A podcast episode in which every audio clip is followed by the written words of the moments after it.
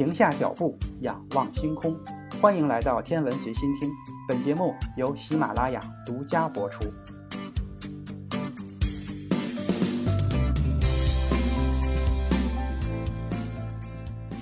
欢迎收听原创严选。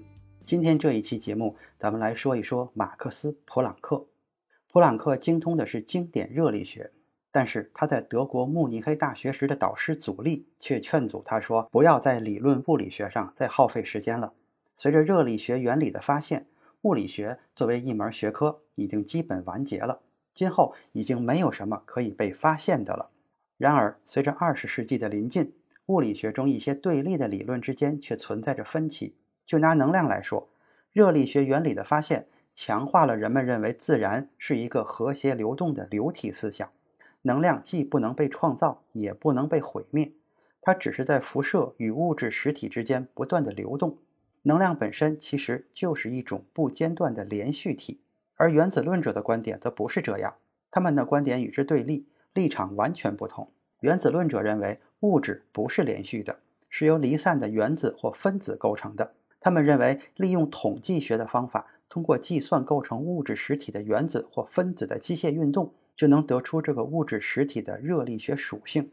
正是这些原子论者的立场，从某些方面就已经动摇了普朗克的世界观，改变了他一生的研究。一八九七年，普朗克选择了空箱辐射理论，我们熟悉的另一种说法是黑体辐射，把它作为与原子论者立场对立的理论基础。但是，仅仅过去了三年，普朗克的发现却使他逐渐倒向了原子论学说。与此同时，他的发现还静悄悄地埋下了一颗变革的种子，即将颠覆我们对世界的科学认知。而这几乎可以说是意外的收获。这场革命的持续影响，即便在一个世纪之后的今天，依然影响深远。想要研究能量，就离不开热力学原理，而这个原理中的第二定律是怎么也绕不开的。热力学第二定律的表述是这样的：处于封闭系统中的物质，比如说气体。与外界阻隔了能量的交换之后，随着系统内的气体达到热平衡，一种被称为熵的热力学量将不可避免地自发地增加到最大值。普朗克认为，在能量的问题上，与原子论者的矛盾关键点就在于对热力学第二定律的诠释。这是普朗克1879年的博士论文的主题。也正是对这个问题的研究，让普朗克成为这一个领域中世界顶级的专家。熵是一种比较抽象的热力学量，人们习惯将它解释为表示一个系统中的混乱度的量。1895年，普朗克的研究助理恩斯特·策梅洛在征得普朗克的同意之后，在德国科学杂志《物理年鉴》上发表了一篇论文，揭开了与原子论者之间的论战。根据热力学第二定律，如果我们在一个密闭的容器中放入两种温度不同的气体，气体将会混合，气体的温度不断趋向平衡。混合气体的熵将逐渐增加到最大值，但是根据原子论者的观点，混合气体的变化是每种气体中的原子或分子机械运动造成的。混合气体的平衡状态只是其中最可能的状态之一。策梅洛则认为，原则上无法排除一系列能彻底逆转原子或分子运动的事件存在的可能性。如果这种可能性真的存在，那混合气体就应该可以分离。而且回到两者最初各自的温度，这样一来，混合气体的熵会自动的减少，这与热力学第二定律又是完全矛盾的。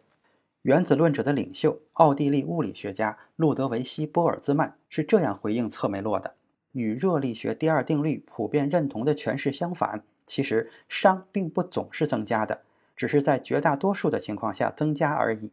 如果从统计学的角度来看，系统熵值高的状态数要比熵值低的状态数多得多，这导致系统在更多的情况下都处于高熵值的状态。波尔兹曼认为，实际上我们如果等的时间足够长，最终将会发现那些熵在自发减少的系统。这就相当于说，如果我们有足够的耐心的话，就可以看到打碎的玻璃杯自我复原的情况。这个回应对普朗克来说，就是把热力学第二定律的诠释逼到了崩溃的边缘。为了找到一个强有力的反驳，击碎波尔兹曼的统计学解释，普朗克把战场转向了空腔辐射物理学。这个选择看起来与原子或分子没有丝毫的关联，似乎比较安全。但是，空腔辐射物理学关乎两个问题：一个是麦克斯韦理论中的电磁辐射的连续波问题，另一个则是热力学的问题。热力学第二定律使得辐射趋于平衡。普朗克认为，如果它能不借助原子论的统计力学模型就阐明平衡的过程，那它就可以摧毁热平衡力学描述的基石。这个时候，科学家对空腔辐射的特性已经有了相当的了解。把任何一个物体加热到比较高的温度，它都会获取能量并发出光来。加热的温度越高，发出的光也就越强烈，频率也就越高，波长也就越短。随着温度的不断升高，物体开始出现红色，接着是橘黄，然后是明黄，最后是亮白色。理论物理学家通过引进黑体的概念，将空腔辐射问题简化。黑体是一个假想的、完全不反射光的物体，能吸收并发出光辐射，对任何频率的辐射都是均衡的。黑体与周围环境达到热平衡的时候，它发出的辐射强度与黑体内的能量总量有关。理论物理学家进一步发现，如果一个空腔壁吸收效果非常好，而且在空腔壁上打一个小孔，通过这个小孔，辐射可以进出。那么，通过研究这个空腔内的辐射，就可以探索黑体的性质。1859年到1860年的冬天，德国物理学家古斯塔夫·基尔霍夫证明，发射能量与吸收能量之比只取决于辐射频率和空腔内部的温度，与空腔的形状。空腔壁的形状，甚至空腔的材质没有半点关系。基尔霍夫就这个问题向科学界发起了挑战，看看谁能够最先发现这个辐射本身的物理学基础行为的本质。1896年，德国物理学家威廉·维恩通过研究空腔辐射实验中发出来的红外辐射，推导出辐射频率与空腔温度之间存在一个相对简单的数学关系。然而，在1900年，柏林帝国物理技术研究所的奥托·卢默和恩斯特·普林斯海姆的实验结果却证明，维恩定律在低频率时并不适用。很明显，维恩定律还不是最终的答案。维恩定律在长波内的失效引起了英国物理学家瑞利的注意。瑞利的做法是抛弃波尔兹曼的分子运动假设，简单的从经典的麦克斯韦理论出发。最终，他也得出了自己的公式。后来，另一位物理学家金斯计算出了公式里的常数，这就是我们今天所说的瑞利金斯公式。这个公式在长波方面虽然符合了实验数据，但是在短波方面却和实验数据对不上。显然，瑞利金斯公式也无法给出正确的黑体辐射分布。1889年，普朗克接替基尔霍夫在柏林大学的职位，三年之后成为了正教授。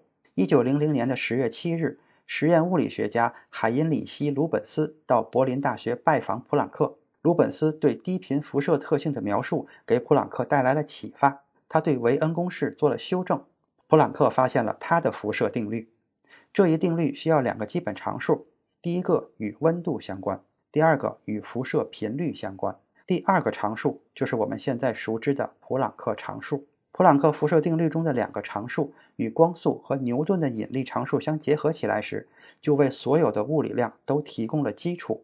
普朗克自己是这样描述这两个常数的：物理学常数是表述长度、质量、时间和温度的单位成为可能，它们是独立于特定物体或材料的。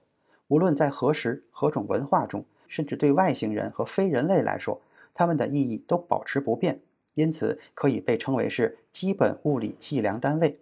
普朗克辐射定律是最终的那个答案，至少从实验结果看是这样的。此时，普朗克的主要工作就是要为他的这个定律找出一个合适的理论基础，而这个任务，用他自己的话来说，是让他经历了平生最难熬的几周。普朗克试了好几种不同的方法，但他发现他总是不由自主地回到同一个表达式。这个表达式与他的对手波尔兹曼的统计方法非常的相像。普朗克发现，数学正引领着他朝着一个他不想去的方向前进。根据波尔兹曼的观点，气体最有可能的状态就是在可用的能量下，气体分子排列组合种类最多的那一种状态，代表了那个能量下的最大熵值。通过使用排列组合可能的最大数值与能量分布最可能的状态相等，就可以相对简单的计算出熵本身。虽然黑体辐射的问题看起来与气体是否由原子或分子构成的问题没有关联，但现在普朗克借用了原子论者的统计方法。由于他是先得出了结论，再回头推算，因此他需要的统计方法其实与波尔兹曼用的方法并不相同。此时此刻，普朗克已经彻底地倒向了原子论。一九零零年的十二月十四日，德国物理学会举行每两周一次的常规例会，下午五点刚过，普朗克就把自己最新推算出来的辐射定律在会议上做了介绍。他向与会的人员解释道：“我们由此认为。”能量是由确定数量、具有相等有限大小的包裹组成的，这点是整个计算方法中最核心之处。一九零零年的十二月十四日是人们公认的量子革命开始的日子。普朗克此时还没有意识到他的公式的重要性，但正是这个公式动摇了经典物理学的结构。在推导辐射定律的时候，普朗克不经意间引入了能量本身应该是量子化的观点。这个观点贯穿在普朗克的演讲和论文之中，但表达并不清晰，也没有任何评注，也没有引起任何的关注。这些被其他所有人所忽略的内容，也许只有真正的天才才能够看到。今天的严选就是这些，咱们下次再见。